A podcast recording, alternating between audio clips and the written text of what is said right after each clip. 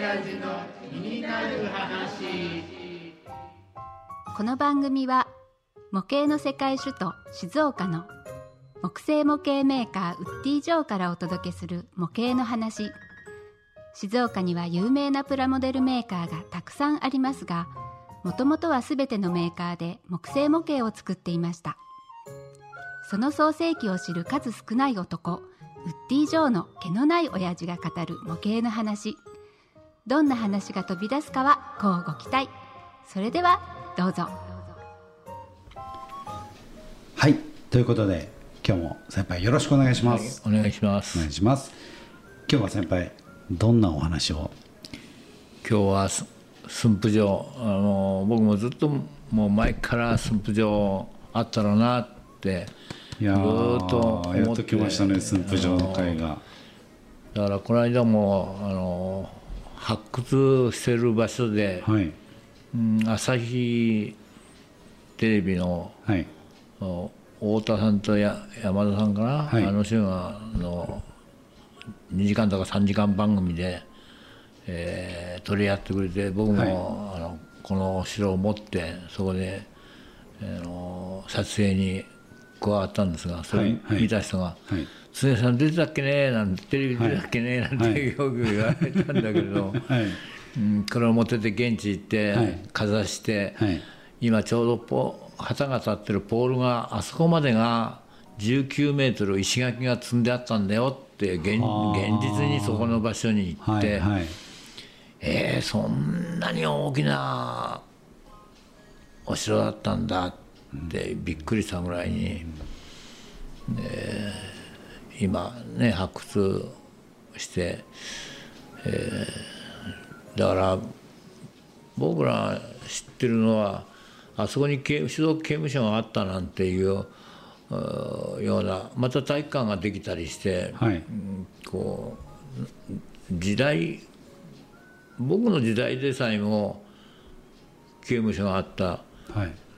体育館があった大きな体育館があったって、今はもう全然ないでしょ？はいだから400年前の昔でああでもないこうでもないだだ誰かを信じてこういうものがあったって。で駿府城だってもう3回も焼けてるんですよ。はいはい。だからみんなが言いたいことを言ったでは何もできないからやっぱ心を一つにしてこういうものをやってみややろうよ再現しようよっていうふうになったらやっぱりみんなが見に来てくれて静岡もにぎわいのある場地域になるんじゃないかなって僕は思ってるんですがね。はい。はい。ちなみにあのこの駿府城を作ろうと思ったきっかけって、まあ、もちろん静岡のものだからっていうのもあると思うんですけれども、何かそのエピソードみたいなものってあったりするんですか、えーいろいろ資料を調べていった時に、はい。内藤先生が、はい。あの書いたこれが小和田先生って皆さん知ってると歴史家の小和田先生。僕も親しくしてるんですが小和田先生にももういかに10年以上経つかな。10年ぐらいになるか、小和田先生にあのいろいろ説があるけれども内藤先生の案外いいんじゃないかなって僕は思いますよって。だだから誰かにやっぱり沿ってだからこれはうちは内藤先生の考えているもので今再現をしてるということです。このじゃあ実際に、まあ、僕の目の前にもねかなり大きな40センチ四方ぐらいですかね。50センチ四方ぐらいですかね,、ええそうですね。はい、の駿府城がございますがこれはじゃあ内藤先生があの、まあ、いつかの時代はこうだったよってえ言われ言っているお城を再現している、えこうして本もね、はい。立派な本がある、もう細かくね、はいここまで研究してやってくる人だからそんなに間違ったことはいやじゃあやってないんじゃないかなと僕は思っているんだけどね。で発掘したこう石石垣の跡も出てきてもそれと全く同じような感じになってるんですよ。はいちなみに駿府城ってどれどれぐらいたいつ経ったんですかね？難しいことを聞く聞くね。すみませんあのね、うん。あのいつも先輩にねそういうあのキラーパスをされてるんでね僕もちょっとあのキラーパスをしたくなりました、はい。ぼ僕はついこの間立ったなと思ったぐらい。に、慶長あれですよね徳川家康が、えー江戸時代を開いた後その前もう徳川家康が天下取った時にお城あったんですか？その前。その後。ああ徳川家康が、えーまあ、俗に言う関ヶ原の戦いで勝って、えー江戸時代を江戸幕府を開いた。その後に駿府城。えだからその辺も、あの自分は隠居を知るっていうことで、はい。こっちね、あ静岡に、のーそう駿府城にあの隠居をね、ねあのーもう次の代に時代を譲って、あのここでゆっくりしてたっていうのはお聞きしたことがあるんですけれども、はい、じゃあ、えー、とこの駿府城っていうのは、まあ、その辺りというか。ねそうですね、の、えー、と駿府城ただの、うん。それも3回も焼けてるっていうことはそ,、ね。の辺もだから昔はねこうやっぱり木造だから台所の不始末みんな火でもして、はいはい。ね、やってたから疾患が多かったんだよね。どこのでまあこれは実際にごめんなさいその駿府城のこれ天守閣ですよね、ええええ。天守閣のすぐ外に1個あるんですけど、今の駿府城に行くと辰巳櫓とか、ええ。あのそういう櫓があるじゃないですか、ええそれはこれのまた外、また外。ああなるほど、はいね、はいはいだからこれを発掘今こここのあー根元が発掘してある68メートル、あれもなかなかね最初68メートルでよって言ったのが69.5だとかなんとかって、やっぱりこうあの地面の中に埋まってるから表面で測ってるのとやっぱ中に掘っていくと下にもあるわけだよね当然。だからそういうとこが難しいんだよさあそうでねすね。あの海面がどこだったかみたいな地面はどこだったのかって。いうこと。当然あの緩い地面だったらね、うん。その下にあの石を引かないとそこに重たいもん積めないですもんね。そうそういうことですね。うん。確かにね。あーでもすごいですね。やっぱりこう駿府城って僕も初めてこういう模型になったのを見ましたけれどもいかにねええ。家康が用心深かったっていうのは、はい。どのお城もうちの見てもらえば分かるがて天守閣がはい。一つでこう江戸城もどこも名古屋城もみんなこうなっているけれども、はい。これは天守閣と周りのあれと違うこういうの初めてなんだよね。あーあ確かにあのお城って天守閣だけがポツンと独立してるっていうイメージがあるんですけどこの駿府城は天守閣の周りに、まあ、廊下というか、まあ、これが、えー、と櫓です櫓ねになってはい、櫓がそすぐ外にぐるぐるっと張り巡らされているので、おそらくこう何かあった時にはこの窓からこう攻撃をしたりだとか。それとね、はい。入り口が1箇所しかないでしょ、そこから。はい。ね、だからあのなかなかここから登ってくることができないって、はいそれももう中見てもらえばあ分かるんだ。この中からもう入ってくる敵を狙い撃ちする。今実際にある建物あれは外の方だけれども、やっぱ同じような作りになってるよね。そこも敵が入ってきたらこう曲がって入ってくる、そういうみんな狙い撃ちすそるって。うですね。今これも入り口から入ってくると入り口の正面には石垣が積んであって、そこを右に90度曲がらなきゃいけないけどそこのところがすごく狭くなっているんでそう。入ってきたやつをみんなそこで、今のところ現在もそうなってますね。あれはもっと外堀の方なんだけれども。はい。であのここの1階2階部分はがい全然見えないこの石垣で見えないでしょ、はい。他のお城はこう天守閣になっててこう鍵やっててそこを撃たれればそこに入っちゃうわけ。これは、はい。行かないんですよ。そのだからその大広間が1階2階が大広間になってるから、はいはい。そこで会議をやったり食事をしたりするっていうことを、えー聞いてます。だから考えてるな、そうですね、え。逆に言うとだからそういうことも、えー、といろんな説があって、ん。もちろんその説にのっとって、まあ、誰の説かは分からないけど、その誰かの説にのっとってこの木星模型を作るときに、作りながら気が付くこともあるんですね。だからこうあ確かにこうやって書いてあるけどあ外からは狙いづらいなとか、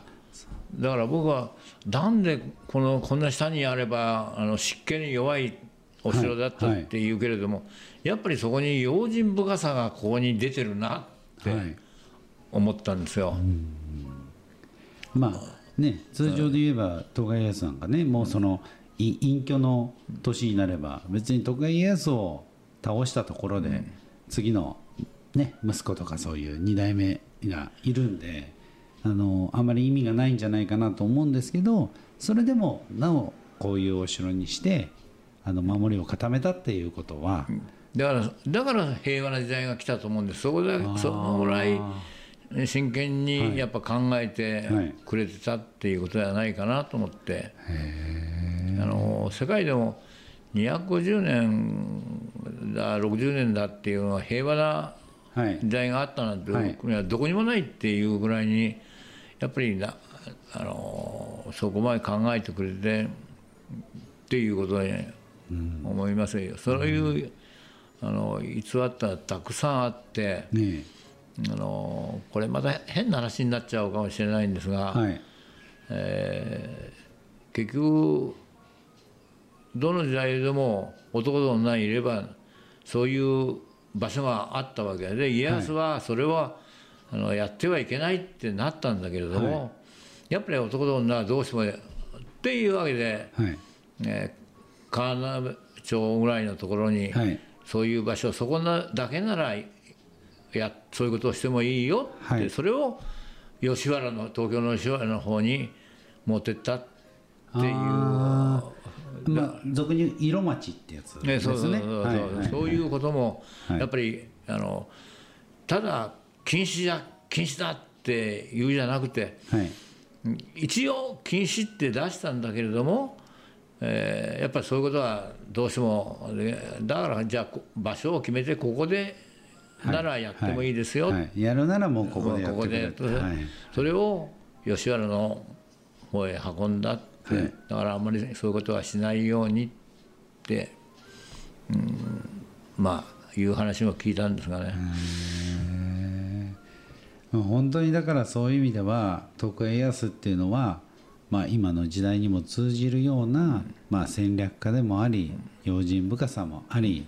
であの緩めるとこは緩める締めるところは締めるっていうことをねあの知っていた方なのかなと。だからこういうお城がね実際に、あのもし、えー桑名市長に言うようにその場所でなくて違う場所なら立ってもいいだよっていうことをあの、まあ、文化庁がなんかまあ聞いてみたいなって思ってるんだけれども。今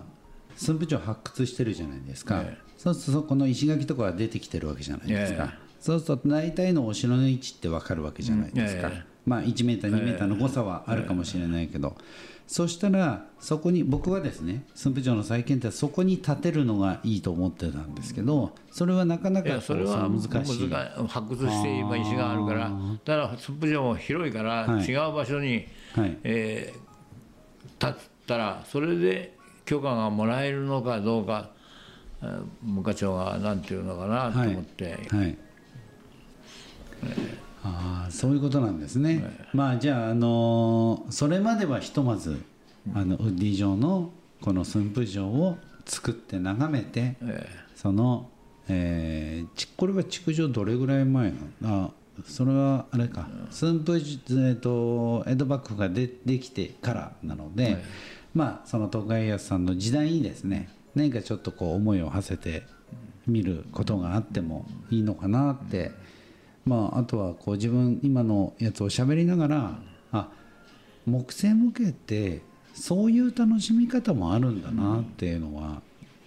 すごく思ってはいるんですけれども。僕も一時こんなこと言っていた静岡に歴史館ができる時にその中に10分の1のはい。模型を作ってほしいって言われた,、ことがあって困って、えーうちの先祖も親戚も、えー大工やってそういう宮大工をやったもんですから、はい。うん、その人と相談してじゃあ10分の1なら襖とかそういうものは俺が作るから本体はあんたに作ってやっていうことをやってそれが途中で立ち消えになったっていうこともはい。あるんですよ。一応6メートル50ぐらい、えー10分の1でもはい。あるもんだから、えー値段は静岡市いくらぐらいできるかなって言うからそうだねさ一軒のうち建つぐらいで3500万ぐらいでってで僕が言ったら「へえそんなにかかるんですか」って「いやあんたたちね俺のところへ聞け来る前にねもう聞いてると思うよ。多分1億は言われてると思うよ」って俺言ってやったんですけど。いや中止になってよかったと思って。なるほど。じゃあ事前にこの、えー、とこれは150分の1ですかこんな裏ね話話しちゃって、はい。うん、うまくないでしょうけれどうも、ん。まあいいんじゃないですかそれがあのポッドキャストのね 良さということで、まああの最近ですねところどころあの先輩の本音だとか あのねあの前前回前々回ぐらいからこう脱線もねあの随分こう癖になってきたようで、はい。もう僕は本当に脱線男だからね。はい、あの人生だけ脱線しないようにお願いします。はい、ということで先輩今日もいろいろありがとうございました。こういうものが静岡にあったらいいそうなって、ですね。本物があったらすごくこうシンボルにもなるし、みんなの心の拠り所にもなるようなそんな気がいたします。ある人からは、はい。僕のところについまだ34日1週間ぐらい前の話だけど、はい。金はあるんだよ。立つ金はあるんだよ。ってはい言うから、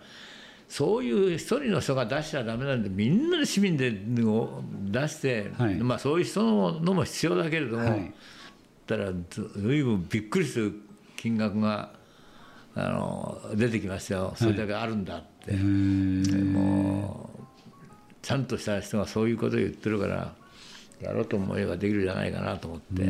期待はしてるだけそうですね。何かこういつの日かね、そういう日本静岡のランドマーク的な駿府城がね、我々が生きてる時に見れたらいいですね、先輩。早くしてくんないと俺も死んじゃう。もう はい、ということであの本日は以上になります、えー番組では、えー皆様からのご意見とかですねご要望またあの質問疑問なんかも受け付けております、えーお便りの宛先はですね、えー、info アットマークウッディジョー .com までお気軽にお寄せください。ということで先輩今日もはいありがとうございました、ありがとうございました。どうも。